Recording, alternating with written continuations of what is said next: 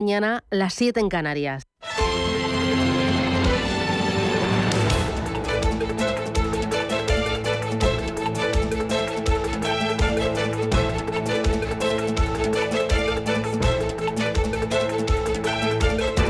Capital Intereconomía, con Susana Criado.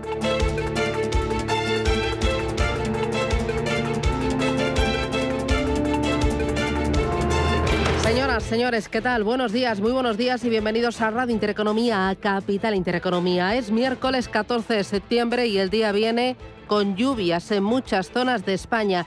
Quizás no sean tan abundantes como las de ayer.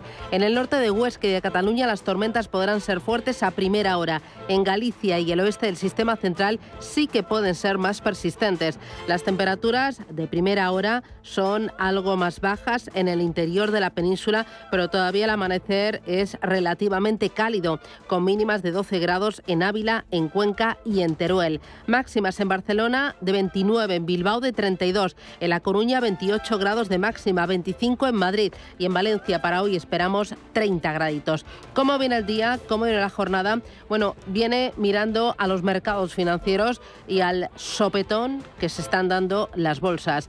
Bank of America Merrill Lynch dice que, bueno, ha hecho una encuesta a sus gestores y dice que la mayoría de ellos llevan a mínimo su exposición a renta variable, al tiempo que están aumentando sus posiciones en liquidez.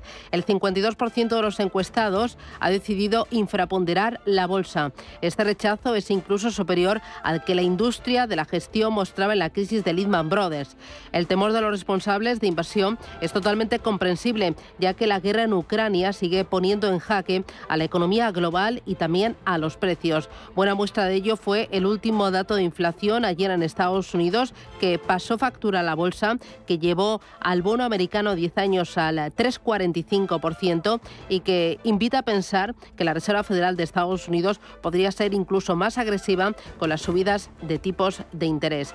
A vuelta con, con la inflación y a vuelta también con el intervencionismo en el mercado hipotecario. Ayer la formación morada Podemos propuso que el gobierno limite de forma temporal la subida de las hipotecas a tipo variable para las familias más vulnerables. La medida es de muy dudosa legalidad, ya que propone que se incumplan contratos que han sido libremente suscritos entre las partes en unas condiciones y con unos riesgos que eran previsibles. Y además tal y como está planteada, pues carga el supuesto ahorro para las familias vulnerables sobre los resultados y los márgenes de las entidades financieras. Podemos interfiere en la libertad de las personas a la hora de asumir sus propias decisiones. Va a ser uno de los temas que llevemos hoy a la tertulia. El otro estará en esas eh, propuestas en torno al tope de los eh, algunos alimentos básicos.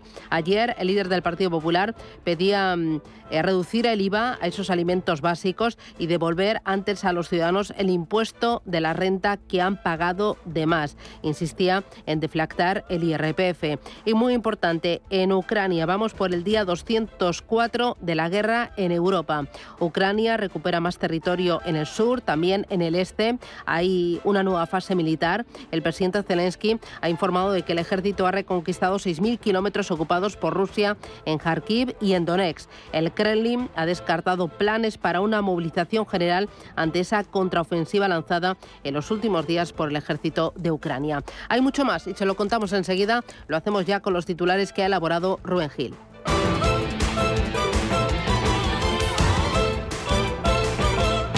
Banco Santander patrocina este espacio.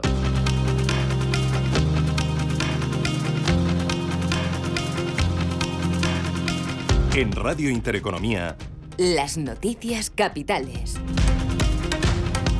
Y empezamos con el nombre propio del día. Inditex cierra su primer semestre fiscal con récord de ventas y de beneficios. La textil mejora sus ganancias netas durante los últimos seis meses un 41% hasta los 1.794 millones de euros. Las ventas crecen en ese periodo un 24,5% por encima de los 14.800 millones y el EBITDA mejora un 44%. Además, dice Inditex que sus ventas entre el 11 de agosto y el, entre el 1 de agosto y el 11 de septiembre han crecido un 11% sobre el récord que registraban el año pasado Resultado positivo en un entorno de alta inflación, como nos contaba Juan Gómez Bada de Vantage Fund.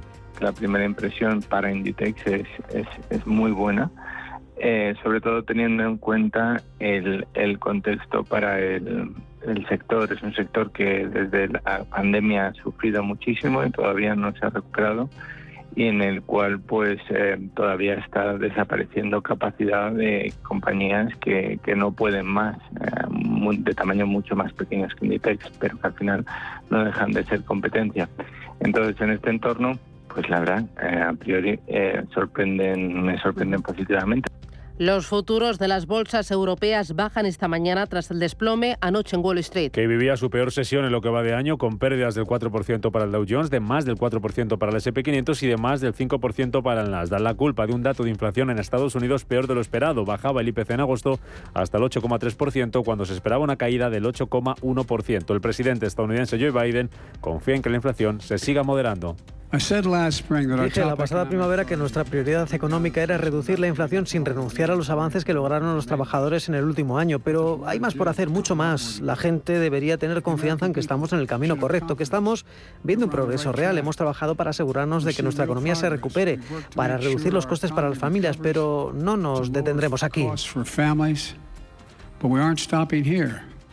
Dato de inflación que hemos conocido también en Reino Unido, donde los precios eh, se moderan hasta el 9,9% en el mes de agosto, desde el 10,1% anterior, tres décimas por debajo de más de lo esperado. Con todo esto, bajan las bolsas en Europa esta mañana, los futuros en rojo, dejándose un 0,3% el del DAX, un 0,2% el del Eurostock 50 y casi medio punto abajo el futuro del IBEX 35. Tímidos recortes también para los futuros en Wall Street y en Asia, jornada de caídas esta madrugada la bolsa de Tokio y la de Hong Kong perdiendo más de un 2,5%, la de Shanghái con recortes de casi el 1%. En el mercado de divisas, el euro se sitúa a esta hora de la mañana eh, por debajo del nivel de 1 frente al dólar en el mercado de materias primas caídas de medio punto para los futuros del crudo. Bruselas desvelará hoy las medidas para hacer frente a la crisis energética. Lo hará Ursula von der Leyen esta mañana durante el debate sobre el estado de la Unión. La presidenta de la Comisión presentará una propuesta para que los países reduzcan su consumo medio de electricidad un 10%, limiten los ingresos de las compañías eléctricas, así como un impuesto sobre los beneficios extraordinarios de compañías de combustibles fósiles. De momento no está sobre la mesa que se anuncie un tope al precio del gas ruso. El Congreso da luz verde a la tramitación de los impuestos a la banca y a las energéticas. Con el apoyo de los socios habituales del Gobierno y el rechazo de Vox y el Partido Popular, el presidente del Ejecutivo, Pedro Sánchez, defiende estos impuestos porque los costes de la crisis, dice, se tienen que repartir de forma equitativa. Yo no tengo nada en contra de las grandes empresas, ni entidades financieras, ni grandes eh, empresas energéticas. Es más, me siento orgulloso de que tengamos empresas líderes en el mundo en esos ámbitos.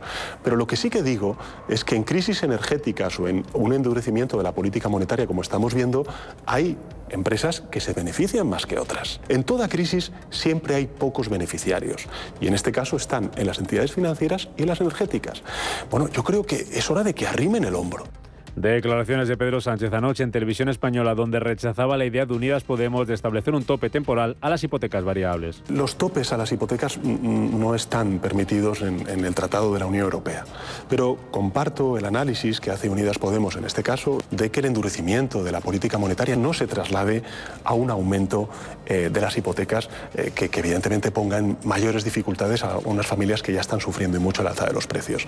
También es cierto que eso explica el que el Gobierno de España haya propuesto un gravamen sobre los beneficios extraordinarios, y subrayo, extraordinarios, de las grandes empresas energéticas y también de las grandes entidades financieras. Además, Pedro Sánchez pedía a los empresarios eh, que arrimen el hombro para llevar a cabo una subida de los eh, salarios. Funcas eleva su previsión de inflación para este año. La sitúa de media en el 9,1% a cierre del ejercicio, dos décimas por encima de su anterior estimación. Raymond Torres es el director de coyuntura económica de Funcas. Creo que todavía tendremos eh, tasas similares al 10% este mes de septiembre pero poco a poco deberíamos eh, conocer una cierta desescalada eh, dentro de un panorama muy incierto donde realmente lo que habrá que vigilar es el gas el gas y por tanto la electricidad que está, cuyo precio está muy ligado al, del gas. Y esa es la variable, eh, digamos, más difícil de prever. Esto después de que ayer conociéramos que el IPC se moderó en agosto en España hasta el 10,5%, tres décimas por debajo de la tasa de julio, pero una décima por encima de lo que había anticipado el INE. La justicia europea se pronuncia hoy sobre la multa de Bruselas a Google. El Tribunal General de la Unión Europea va a dictar su sentencia sobre la multa de 4.300 millones de euros con que la Comisión sancionaba la tecnológica en 2018 por considerar que impuso impuso restricciones ilegales en los dispositivos Android para favorecer a su buscador. Y terminamos en el Reino Unido. Los restos de Isabel II ya están en el Palacio de Buckingham. Donde han pasado la noche tras llegar a última hora ayer procedentes de Edimburgo. Este miércoles se va a oficiar un cortejo fúnebre y el féretro quedará instalado en la capilla ardiente de Westminster, donde podrá ser visitado por los británicos hasta el próximo lunes. Banco Santander ha patrocinado este espacio.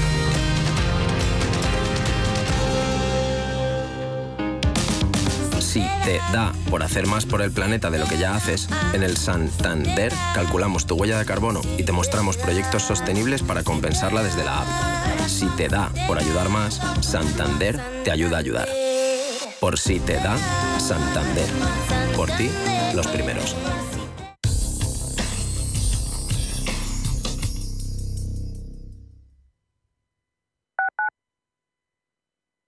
Urbanitae es una nueva plataforma de inversión inmobiliaria que te permite invertir a lo grande con cantidades pequeñas. Uniendo a muchos inversores, logramos juntar el capital suficiente para aprovechar las mejores oportunidades del sector. Olvídate de complicaciones. Con Urbanitae ya puedes invertir en el sector inmobiliario como lo hacen los profesionales. Inversiones inmobiliarias Grupos Eneas, cesiones de créditos, inmuebles en rentabilidad, compra, reforma y venta. Infórmese en el 91 639 0347 o en info@eneas.com. Inversiones inmobiliarias Grupos Eneas.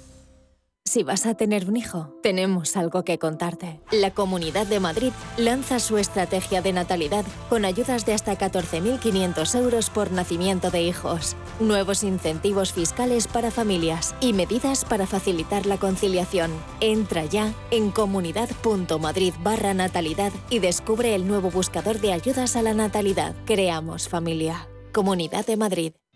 Revalorice su vivienda con Trasteros por Madrid. Trasteros con licencia de funcionamiento e inscritos en el registro de la propiedad. Trasteros en planta calle y con zona de carga y descarga para facilitar el acceso y con una rentabilidad anual garantizada del 6% durante dos años. Visítenos en trasterospormadrid.com y compruebe nuestras promociones. Recuerde, trasterospormadrid.com. Musiconomía un programa musical con otra perspectiva. Los domingos a las 8 de la tarde, en Radio Intereconomía, Álvaro Martín Cicero invita a músicos para que nos hablen de lo suyo y a la vez de tendencias, cómo se enfrentan a la industria musical, crowdfunding y, naturalmente, escucharemos sus creaciones. Musiconomía, un programa de música distinto. Los domingos a las 8 de la tarde en Radio Intereconomía.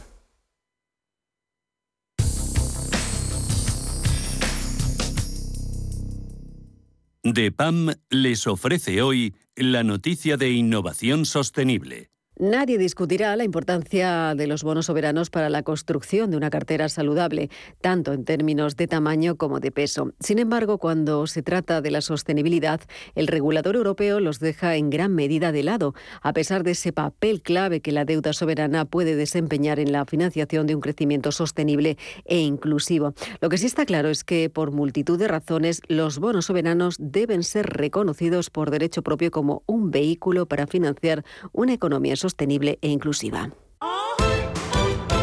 DEPAM les ha ofrecido esta noticia por gentileza del Centro de Inteligencia Sostenible de DEPAM.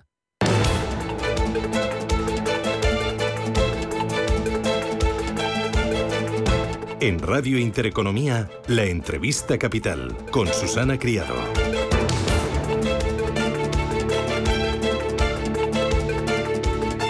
Nos vamos a ir directamente a Santander porque ayer Hostelería de España, su comité ejecutivo, se reunía en la sede de la Asociación de Hosteleros Cántabros eh, y su presidente, José Luis Izuel, aprovechaba para hacer balance de lo que va de 2022 y para mirar a la recta final de este ejercicio. Nos acercamos a este sector, el de la hostelería, con José Luis Izuel, que es presidente de Confederación Empresarial de Hostelería de España. Don José Luis, ¿qué tal? Buenos días, bienvenido. Buenos días, un placer como siempre. Nosotros encantados. Y cuando ustedes ven a la recta final de este año, ¿ver el vaso medio lleno o medio vacío? Bueno, pues vemos el vaso con complicaciones, ¿no? Estamos eh, preparando un otoño que puede ser muy duro, muy complicado, un crecimiento exponencial de todo lo, lo, que compramos, pero especialmente de todos los gastos energéticos. y bueno, y una reducción en el consumo que ya se empieza a vislumbrar y eso es probablemente lo más grave, ¿no? Que nos falten clientes o que el cliente decida gastar menos, eh, en fin, o dejar de salir, pues eso es lo que más grave nos puede pasar. Así que, bueno, pues estamos eh, tras un verano, yo creo que un verano bueno, eh, un verano turístico bastante bueno, más o menos como preveíamos. Es verdad que luego siempre hay matices, pero claro, con una disminución muy notable de la rentabilidad de nuestro negocio por todo lo que nos está rodeando. ¿no? ¿Cuánto les han subido a ustedes los costes energéticos? Bueno, pues yo he estado viendo ya facturas que triplican eh, los, la misma factura del año pasado. O sea que, eh, a ver, hay una estadística que habla del 50-60%, pero lo cierto es que como tiene relación con el tipo de contrato que tenías, ¿no? Y las condiciones en las que estabas comprando la energía, hoy hay muchos establecimientos que están triplicando incluso un poco más. Yo he visto facturas y claro, eso es, eso es inasumible, ¿no? O sea, estamos en una situación muy preocupante, la verdad. ¿Y en qué medida están trasladando ustedes ese alza de los costes energéticos a los precios finales de los clientes? Bueno, pues la hostelería es timorata en este sentido. Nos cuesta mucho trasladar incremento de costes de manera generalizada. No nos olvidemos que tenemos eh, en muchos casos pues productos muy sensibles como es el menú del día, como es un poco el diario, ese cliente de diario y, claro, bueno, pues, pues somos en ese, siempre, siempre nos quedamos muy cortos eh, en relación a lo que nos sube lo que nosotros compramos, ¿no? Así que, bueno, pues ha habido inevitablemente la consecuencia de todo lo que está pasando, ha habido un incremento de precios, pero bueno, vamos a ver un poco cómo, cómo evoluciona esto, porque la sensación es que en todo caso siempre nos quedamos cortos y la situación es ahora pues preocupante, la verdad. ¿Y ustedes temen una merma del consumo, que cada vez menos clientes eh, vayan a mm, restaurantes, a bares o que cada vez gastemos menos ante este contexto de desaceleración, de subidas de tipos de interés, eh, subida del recibo de la luz, de la hipoteca, todo? Bueno, todo el mundo está viviendo este incremento, esta vorágine, ese IPC desbocado ese incremento de los costes energéticos, de, la factura de la luz, del gas, de todos los domicilios. Y evidentemente, bueno, pues hay, una, hay uno, a ver, hay muy malas noticias. Y las malas noticias retraen un poco el consumo, todo el mundo lo está notando en, en, fin, en sus costes. Y eso hace que ya veamos claramente que hay una bueno, pues ese postre, esa segunda bebida y, probablemente, muy probablemente, pues la gente que va, bueno, que va a intentar, pues, pues, pues, pues gastar menos, como es evidente que, tiene que pasar y eso, pues a nosotros sí que nos preocupa porque eso, eso nos quita clientes, nos quitan de cifra de facturación y ya solo falta, pues además de todo lo que hemos comentado, incremento de precios, pues que el cliente, en fin, que el cliente desaparezca o que una parte de nuestros clientes no acuda a nuestros establecimientos. Así que, bueno, pues esto es un poco el horizonte que tenemos. Vamos a esperar que, que de nuevo la hostelería pues, pues, pues haga ese ejercicio permanente de resiliencia, de capacidad de adaptación, pero sí que, eh, sí que estamos preocupados. Eh, hay otro elemento que, que, me preocupaba, que es el tema del empleo en la hostelería. Eh, tengo entendido que siete de cada diez hosteleros ha tenido dificultades para encontrar trabajadores durante este verano. ¿Esto es así, don José Luis? Sí, sí, sin ninguna duda es algo que nos cuesta incorporar personal, pero claro, tenemos la noticia de que de nuevo hemos batido récord de, empleo. En el, en el, mes de agosto superamos en 8.000 eh, los puestos de trabajo acumulada de la hostelería, 1.842.000 trabajadores eh, 8.000. De nuevo, eh, hemos mejorado el empleo frente al 2019, el año, conocido. O sea que estamos con, con, con, las mismas superando las cifras del 19, pero es verdad que seguimos necesitando gente, seguimos necesitando incorporar gente. Hay un montón de, anuncios que se necesita personal. Es verdad que ahora pasará el verano y la temporada pues ya ya afloja, eh, ya pues, solo los los territorios con, normalidad son los que necesitan empleo. Eh, bueno, pues tenemos que hacer deberes para que, seamos un poco más atractivos para incorporar a esa gente que necesitamos, pero la hostelería, eh, de nuevo, tira del empleo, tira de la economía y, es un sector pues, pues intensivo en mano que vamos a, necesitar incorporar gente. En 20 años la hostelería duplicó el empleo, incorporamos de 900.000 a 1.800.000 empleos. Así que, bueno, pues la noticia es que eh, de nuevo estamos creciendo en empleo, pero sí es verdad, no, no, no hay que... Eh, bueno, pues es verdad que tenemos que incorporar gente y, y no somos muy atractivos, tenemos que hacer cosas, tenemos que hacer deberes para ser más atractivos, para que la gente se incorpore con más con más energía y tengamos más gente trabajando en nuestro sector. Eh, una cosa más, don José Luis, eh, que el sonido ya, ya no es muy bueno. Eh, con esta situación que me ha dibujado, pues por el tema de los costes energéticos, por una desaceleración en el consumo, por el tema también de, del empleo, ¿qué le piden ustedes al gobierno para, para que este otoño-invierno pues no sea tan frío como lo estamos dibujando? Sin ninguna duda van a tener que crear eh, ayudas, van a tener que, bajar estos impuestos que graban gravísimamente esa factura de la luz. Eh, a ver, han sobrado 3.000 millones de euros de ayudas destinadas a la hostelería. Eh, bueno, pues puede ser momento de reactivar esos 3.000 millones que no se destinaron por las condiciones de acceso. Así que, bueno, pues vamos a hacer una lista de reivindicaciones y desde luego hay que hacer algo porque porque la situación es muy muy grave para muchísimos muchísimos empresas. Pues don José Luis el presidente de la Confederación Empresarial de Hostelería de España. Gracias, ánimo y a seguir trabajando. Un abrazo fuerte, que vaya bien el arranque de curso. Siento el sonido, voy en un ave, así que lo siento. Se nota, no se preocupe, que tenga buen viaje. Hasta pronto, gracias.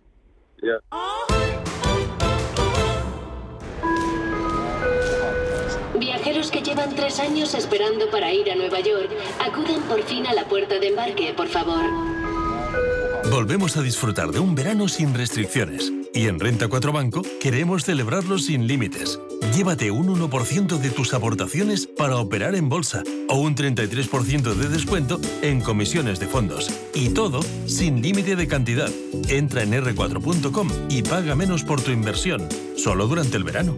Renta 4 Banco. ¿Quieres más? Consulta bases legales en r4.com. En Hipercor y el supermercado El Corte Inglés siempre tienes ofertas increíbles. Y además, un 50% en la segunda unidad de muchos productos. Como en todos los ahumados El Corte Inglés Selección. Combínalos como quieras. Te descontamos el 50% en la unidad de menor importe. En Hipercor y el supermercado El Corte Inglés. En tienda web o app. DEPAM, gestión activa, pioneros e innovadores en inversión sostenible. 20 años de experiencia en inversión responsable respaldan el compromiso de DEPAM como actor sostenible. En nuestro Centro de Inteligencia Sostenible compartimos nuestro conocimiento sobre esta tendencia estructural en el mundo de la inversión y las finanzas. DEPAM ASG Ilustrado. Conócenos en depamfans.com. Cumpleaños feliz, cumpleaños feliz, te deseamos todos, cumpleaños feliz. En Cine Yelmo cumplimos 40 años y con motivo de la vuelta al cole ampliamos nuestra promoción. Consigue ya cuatro entradas por solo 19,90 euros. Son válidas todos los días y hasta el 20 de octubre. Date prisa, unidades limitadas. Más información en yelmocines.es. Convocamos por primera vez los premios Radio Intereconomía para reconocer el liderazgo de las empresas y la industria en nuestro país. Premios a las categorías de innovación, impacto, sostenibilidad, excelencia y liderazgo. ¿Quieres formar parte de ellos? Infórmate en premios.intereconomía.com.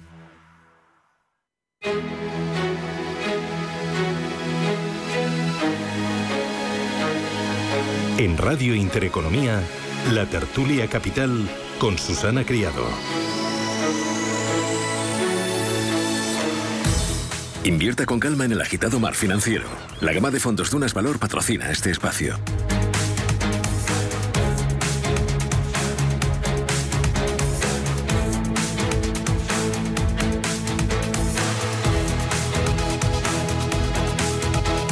Esto es Radio Intereconomía, arranca aquí nuestro tiempo de tertulia. Me acompaña Ignacio García Vinuesa. ¿Qué tal? Buenos días, bienvenido. Hola Susana, buenos días. ¿Qué, tal? Pues ¿Cómo, muy bien. Eh, ¿Has traído paraguas? ¿No ha traído? Oh, no llueve, ¿no? Y de momento. Hoy aguanta, hoy aguanta.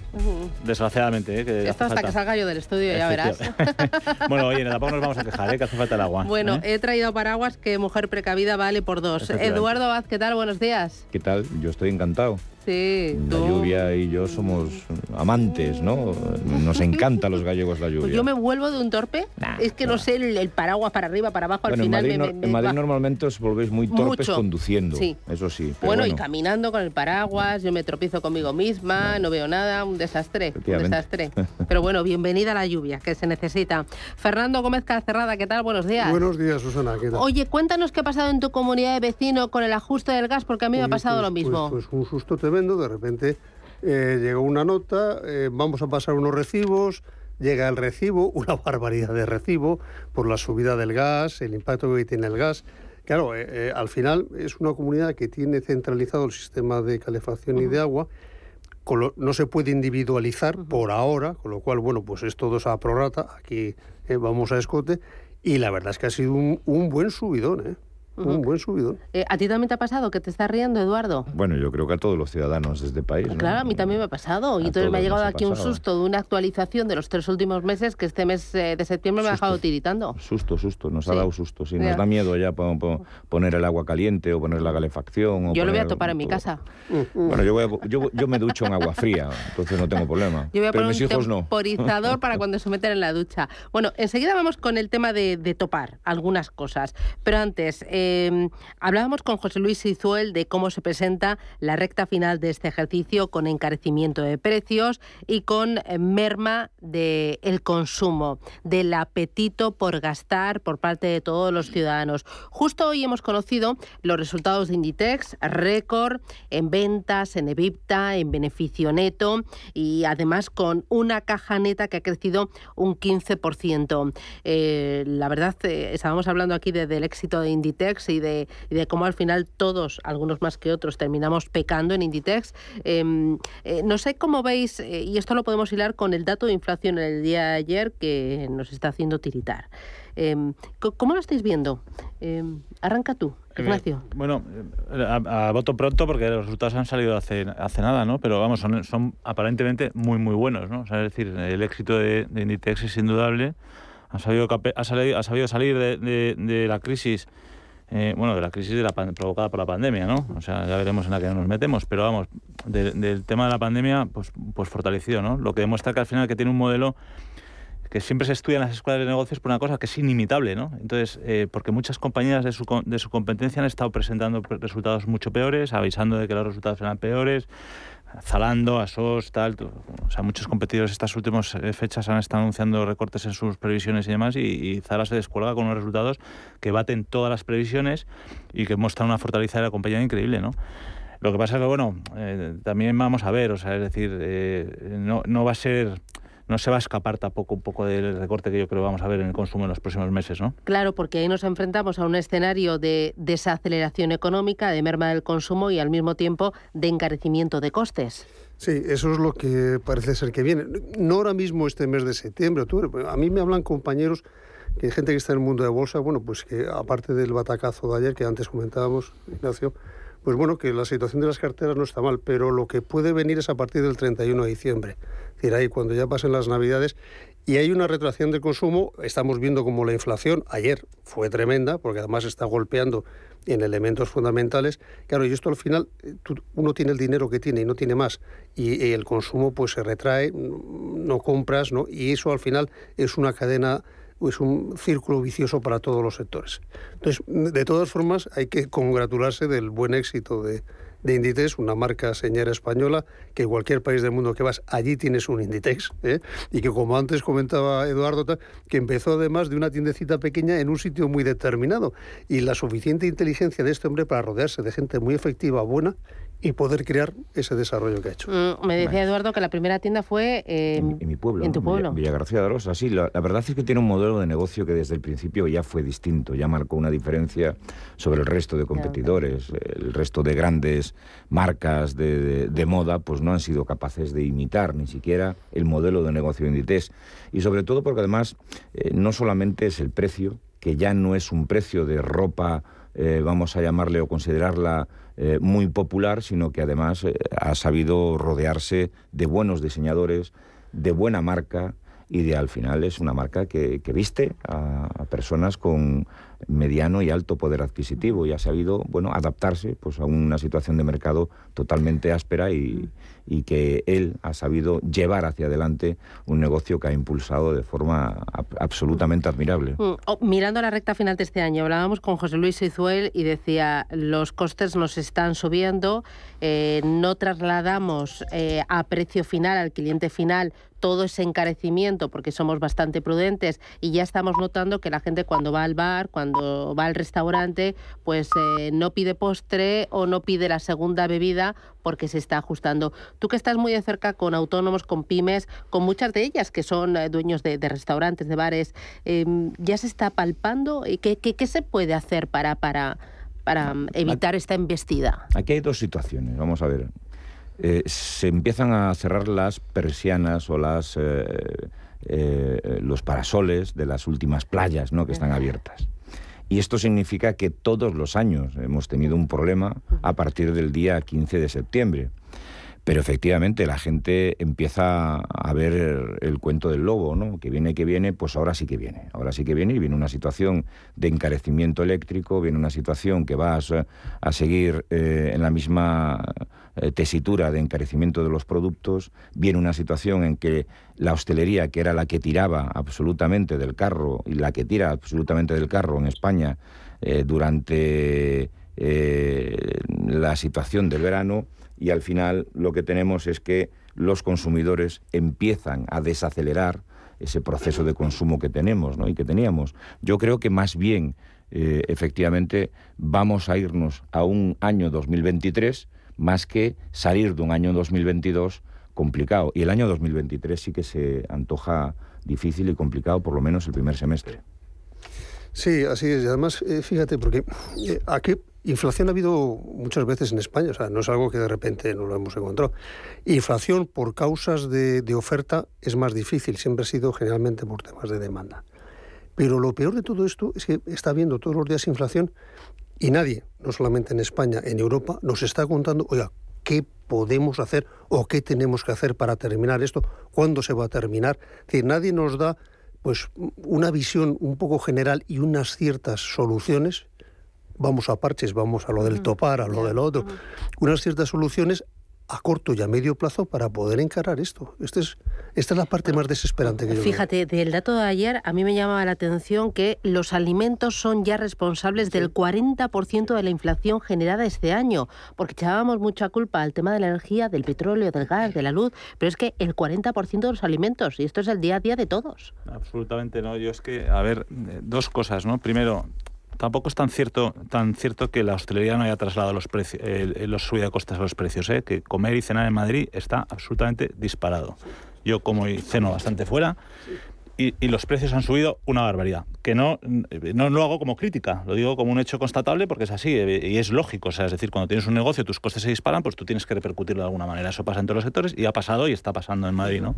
Pero, y el tema de la inflación, yo creo lo grave ya no es tanto el dato de la inflación del 10%, ¿no? porque al final hay un componente ahí variable, que son los precios frescos y demás, la energía, que se, se recortarán. El verdadero problema es la inflación subyacente, que estamos en el 6 y pico por ciento. ¿no? Y esa, ¿por qué esa ha venido para quedarse? O sea, es decir, porque al final esos precios no se van a corregir porque nadie, o, la inmensa mayoría de esos precios no se van a corregir. El, que te ha subido el café de 1,60 de 1,50 a 1,60 no te lo va a bajar el año que viene a 1,60 aunque el gas se recorte, ¿no? A 1,50 porque te lo va a dejar igual, ¿no? Entonces, ¿qué pasa? Que al final se va a recortar el consumo vía salarios, porque al final tu salario va a dar para lo que da. Y entonces llevamos muchos meses con inflaciones muy elevadas que han venido, insisto, para quedarse, aunque se corrijan los precios de la energía. Y entonces, bueno, lo único bueno de todo esto, que ayer he hablado con un compañero, con un amigo, es que eh, de esta crisis saldremos en España un poquito antes porque eh, nos va a afectar un poquito más, porque vamos a aumentar la competitividad, aunque sea vía, salarios. Estamos defractando los salarios, ¿no? porque al final no, los salarios no están subidos en la misma medida que va a subir la inflación y la inflación subyacente, con lo cual, pues bueno, la competitividad de la, economía española pues será un poquito mayor. ¿no? Pero, pero el ajuste va a ser el ajuste va a ser duro, pero el ajuste es duro, pero porque la gente no va a tener para gastar, ¿no? Sí, mm. lo que antes comentaba Susana, de, de, los productos básicos que están subiendo ya no la energía. Bueno, vamos a ver. Es decir, los productos básicos, la leche, huevos, las hortalizas, claro, para producir todo eso hay que gastar energía. Y han subido el gasoil, la gente del campo te lo puede contar perfectamente. Y la sequía. Y la, sequía. Eh, luego, los temas, los abonos, hay muchos agricultores que se están pensando, oye, eh, eh, ¿en cuánto abono echan? Porque el abono se ha multiplicado tremendamente. Estamos viendo como en las zonas de Cantabria, Galicia, tal, temas de vacas lecheras, oye, esto no da más de sí, tenemos que vender la vaca lechera para vaca de carne. al final es un efecto que todo está unido y se está trasladando pues al final a nuestro bolsillo. Lo que pasa en, el, en un pozo petrolífero, pues bueno, llega a nuestro bolsillo de una forma más o menos eh, indirecta, pero llega ahí. Sí, está claro. Hay que tomar medidas. Lo que pasa es que los parches eh, ahora, eh, desgraciadamente, es el pan nuestro de cada día y Europa entera está poniendo parches a una situación económica compleja. Desde luego que tenemos un problema con los alimentos de primera necesidad, sobre todo con los frescos, y tenemos un problema grave.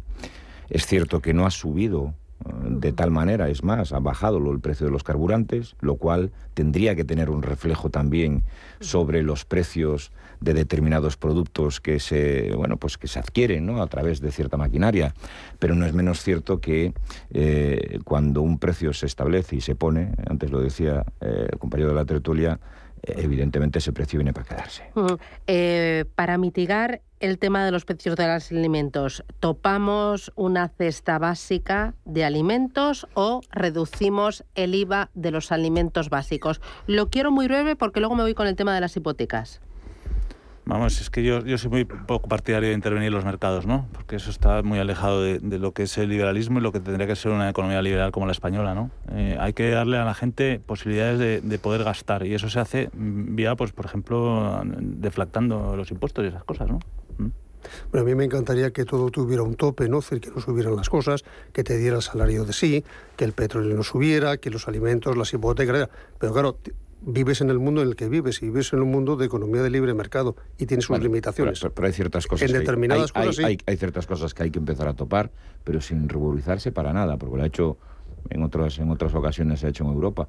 Joder, Macron, sin ir más lejos. Y ya, lo, y ya lo, hizo Franco con la ley de arrendamientos urbanos. Y tan de izquierdas, ¿no? que Macron ha topado y ha dicho que hay ciertos bueno, alimentos... pero, pero, pero que se haya hecho en otras ocasiones no, es, no, significa que es lo que haya que hacer. O sea, es decir, es que el gobierno ha ingresado decenas de, de miles de millones más en impuestos este año por, por, la inflación y que no se plantea no se plantea para nada tocar por una cosa muy sencilla, porque están gastando como si no hubiera mañana. 22.000 millones. Entonces, los porque están recaudando más que en el pero, pero están recaudando pero, claro, pero se niegan se niegan a que esa, esa, recaudación extra se pueda, digamos, repartir entre los ciudadanos eh, porque siguen gastando en tonterías lo que no están los escritos, ¿no? Y eso sí que no se plantean en, tocarlo, el, el sacrificio tiene que ser de todos, de todos los Efectivamente, pero es que siempre se nos pide a los mismos, porque al final los, los pagamos... Ciudadanos, todo el mundo. Al final lo pagamos todos, porque lo de los 20 céntimos de la gasolina, todo eso está fenomenal, pero es que la gente tiene que tener conciencia de que eso lo estamos pagando también nosotros. Me voy a publicidad. Hablamos del topo de las hipotecas que propuso ayer Podemos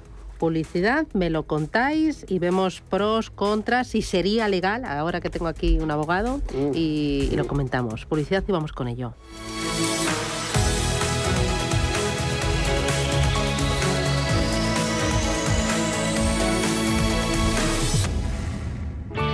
Bontobel Asset Management. Calidad suiza con el objetivo de obtener rendimientos superiores a largo plazo. En Bontobel Asset Management siempre estamos a la vanguardia de las inversiones activas en bonos y acciones. Para más información, entre en nuestra página web bontobel.com barra am. Bontobel Asset Management, su especialista global en fondos de inversión. Bienvenidos al día de vuestra boda. En el Hotel Princesa Plaza Madrid organizamos vuestra boda con todo tipo de detalles para ese día tan especial. Suite nupcial, alojamiento para invitados, parking, atención personalizada, un equipo de profesionales y todo lo que desees en Hotel Princesa Plaza Madrid, calle Princesa 40. Más información en princesaplaza.com.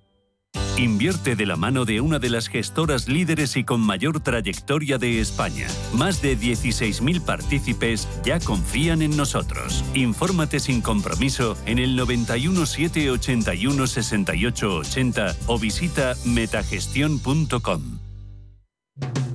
En Hipercor y el supermercado El Corte Inglés siempre tienes ofertas increíbles. Como un 50% en la segunda unidad en muchos productos. Y además ahora tienes 5 euros de regalo en carnicería por compras superiores a 25 euros en este departamento. En Hipercor y el supermercado El Corte Inglés. En tienda web o app. Consulta condiciones de la promoción. Visión global con la generación Silver, la generación que emprende, que se digitaliza, que se reincorpora al mundo laboral y que se reinventa profesionalmente. Porque el talento sí tiene edad, queremos sacarle el máximo partido a su experiencia. Recuerde, los martes tiene una cita a las ocho y media de la tarde en Visión Global, con nosotros y con los senior.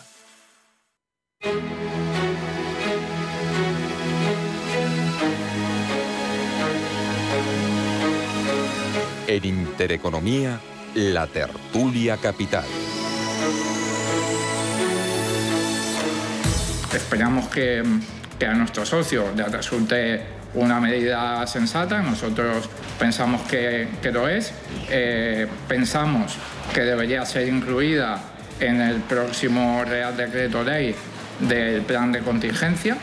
Eh, porque eh, pensamos que es algo urgente y por lo tanto pensamos que debería ser ese el lugar prioritario donde pueda ser incluida eh, y al mismo tiempo la vamos a registrar en los próximos días como proposición de ley Podemos propone que el Gobierno limite de forma temporal la subida de las hipotecas a tipo variable para las familias vulnerables. La medida consistiría en obligar a los bancos a ofrecer a los clientes con más dificultades para hacer frente al pago de su hipoteca variable la posibilidad de acogerse durante el plazo de un año a una reducción de la cuota del préstamo que se fijaría con un diferencial del 0,10 y sin aumento en el plazo de amortización del crédito. Esto es legal, abogado? Vamos a ver, esto es legal. Pues eh, según el gobierno, eh, lo están estudiando cariñosamente, será legal. Según, eh, pues si ya te vas a estancias constitucionales, temas que habla de nuestro sistema de libre mercado, etcétera, etcétera, pues puede haber dudas de, de que sea legal porque estás interviniendo el mercado. Estás interviniendo en el mercado. Fíjate, en la pandemia hubo algo muy parecido, pero Bueno, había una situación de alarma. Interviniendo en un acuerdo firmado entre dos partes, ¿no? Exactamente.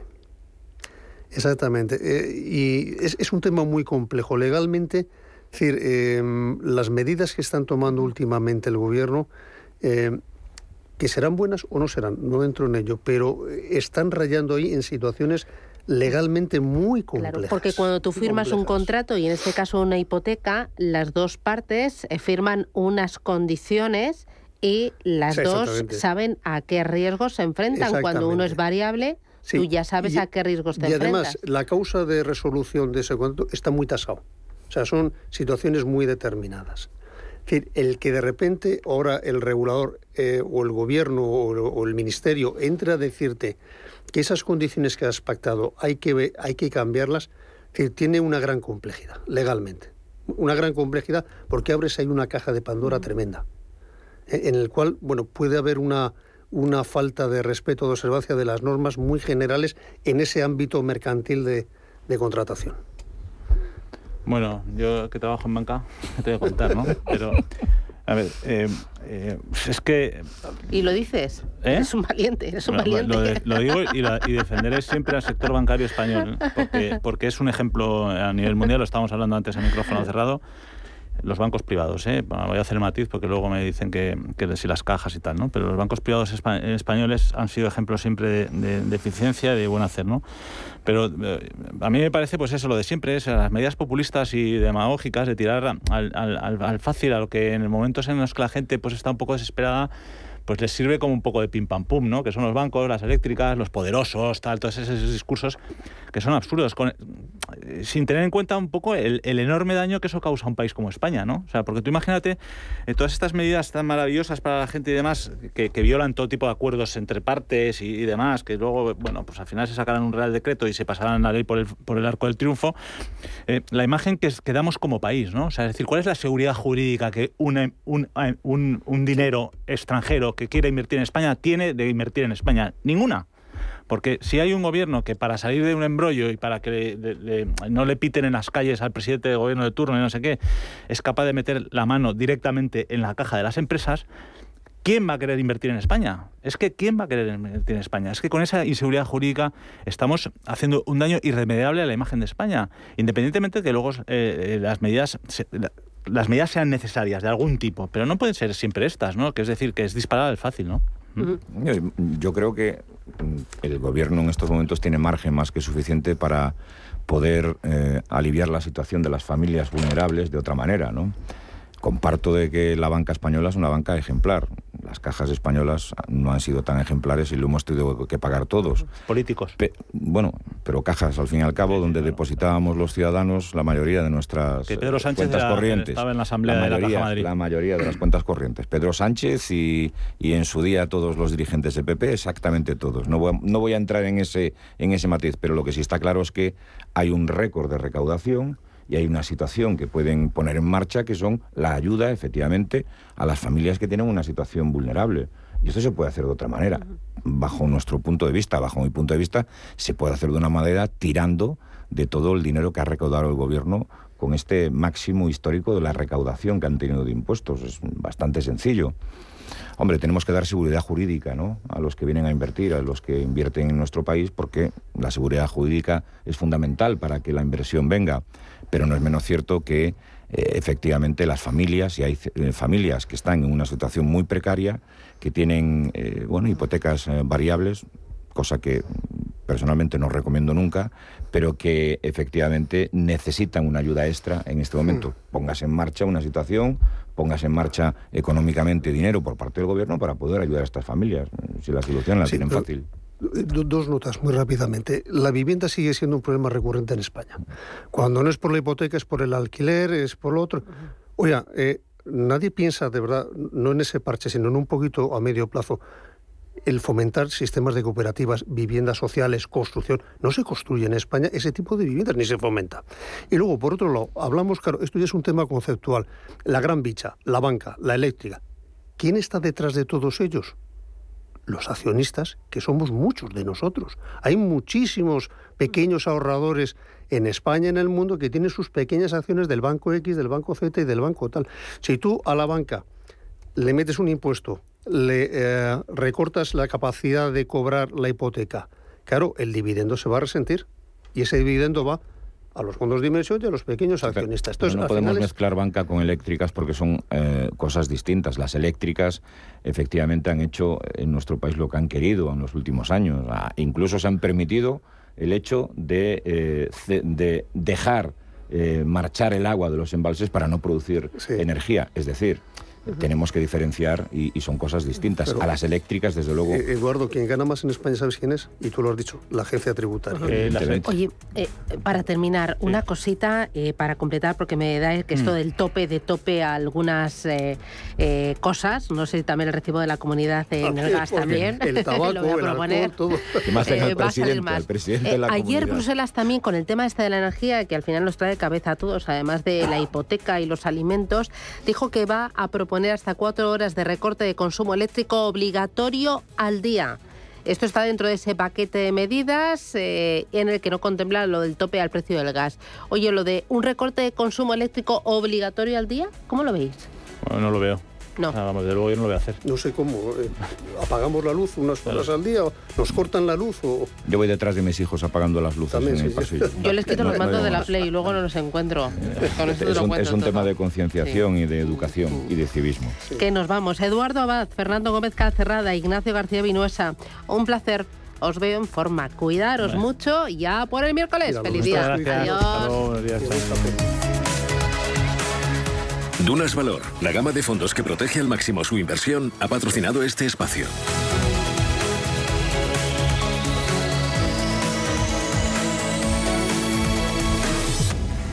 Prudencia, constancia, equilibrio y flexibilidad. Valores imprescindibles para una buena inversión. Gama de fondos Dunas Valor. La gestión independiente que sabe cómo proteger al máximo su inversión en el mar financiero. Información publicitaria de productos financieros. Consultar la información legal en nuestra web dunascapital.com.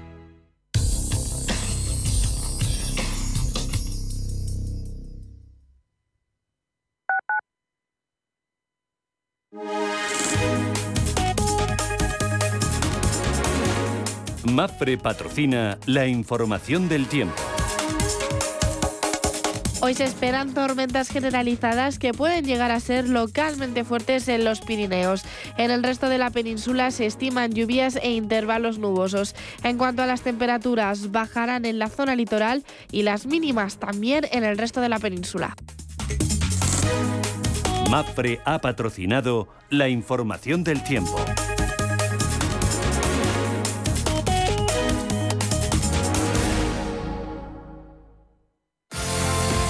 ¿Tienes experiencia laboral pero no tienes un título oficial que la reconozca? Ahora puedes acreditarla y mejorar tus posibilidades de empleo y promoción laboral. Inscríbete en el procedimiento de reconocimiento de las competencias profesionales de la Comunidad de Madrid. Infórmate en comunidad.madrid o llamando al 012. Tu trabajo se merece un título. Campaña financiada por el Ministerio de Educación y Formación Profesional y por la Unión Europea Next Generation. Comunidad de Madrid. Los viernes a las 10 de la noche nos visita un gato, el gato gourmet. En Radio Intereconomía, Andrés Sánchez Magro presenta una guía semanal gastronómica, enológica, de restaurantes, literaria, musical y con todos aquellos ingredientes para cocinar la buena vida. El Gato Gourmet, con el patrocinio de Marqués de Riscal, los viernes a las 10 de la noche en Radio Intereconomía. Hola, soy Rafa Jiménez. De 12 a 2 del mediodía, en Radio Intereconomía, nos quedamos a media sesión. Una forma tranquila de ver la actualidad sin perder de vista la economía. Di que nos escuchas.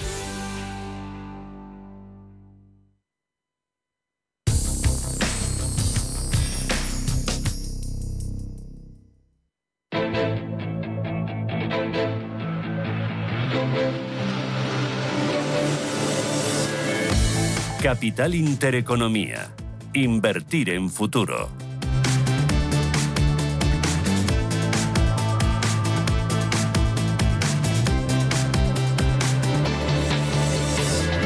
Ocho minutos, llegamos a las nueve de la mañana. Preapertura, Ángel Lozano, buenos días de nuevo. Hola, ¿qué tal? Muy buenos días. ¿El IBEX en rojo? En rojo, caídas del 0,4% que no son demasiado importantes si tenemos en cuenta que ayer vivimos la peor sesión en más de dos años en Wall Street, que las ventas también han sido protagonistas esta madrugada en los mercados asiáticos.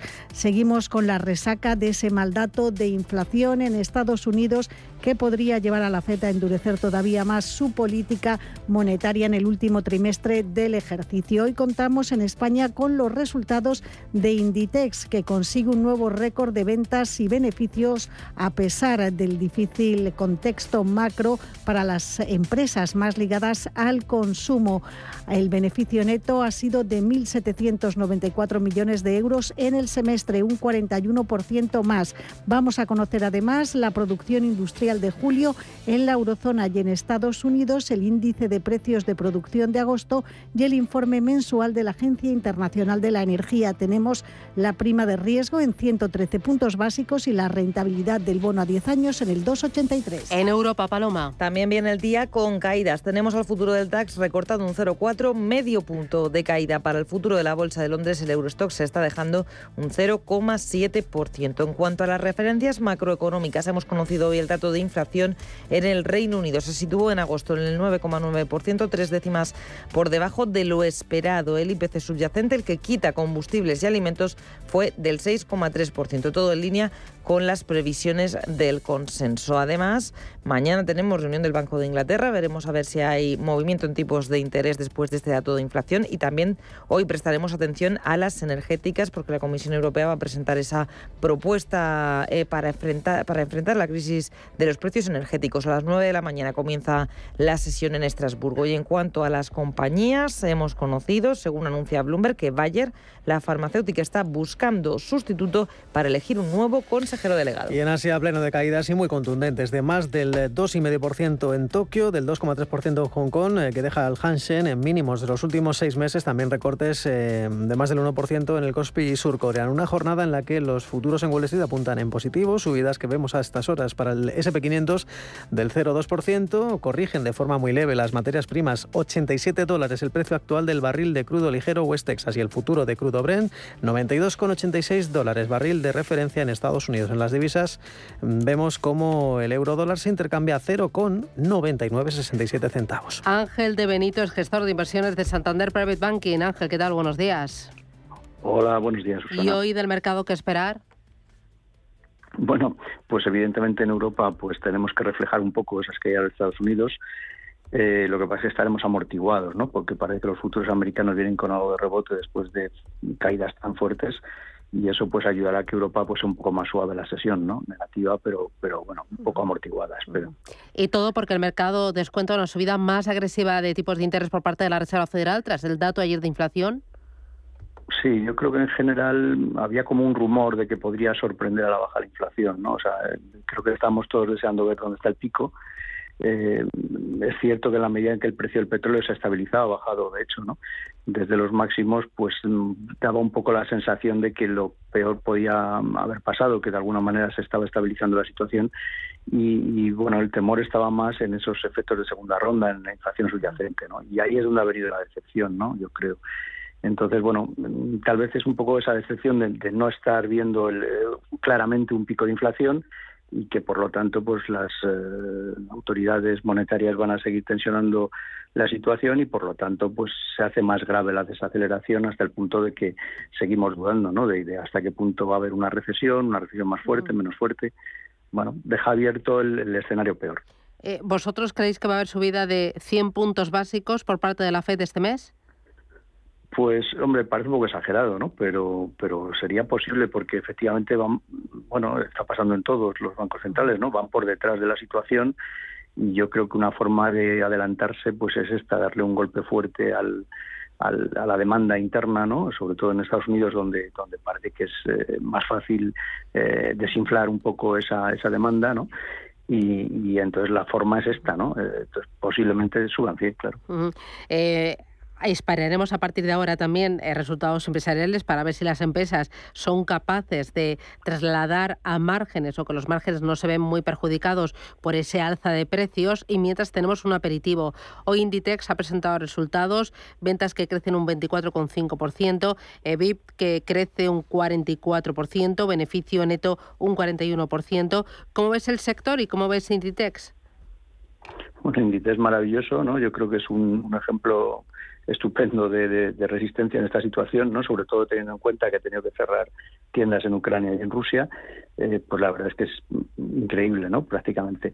Pero no es la situación general, ni del sector ni de las empresas, ¿no? Yo creo que hay bastante diferencia, lo hemos visto en la publicación de resultados del segundo trimestre, ¿no? Hay bastante diferencia entre las empresas grandes que cotizan en los mercados y que tienen más capacidad de resistir y más palancas, por decirlo así, para eh, bueno, pues, pues mm, mantener precios o, reducir menos sus márgenes, ¿no? Y yo creo que luego lo, que es el tejido de, pequeñas empresas de los países donde está el verdadero sufrimiento. Muy bien. Ángel de Benito de Santander Private Banking. Gracias, buen negocio, buen día. Gracias.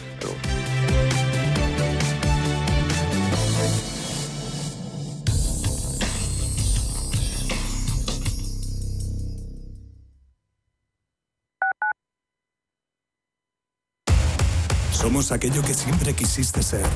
Creamos aquello que siempre quisiste tener. Las reglas del juego han cambiado. Somos traders. Operamos.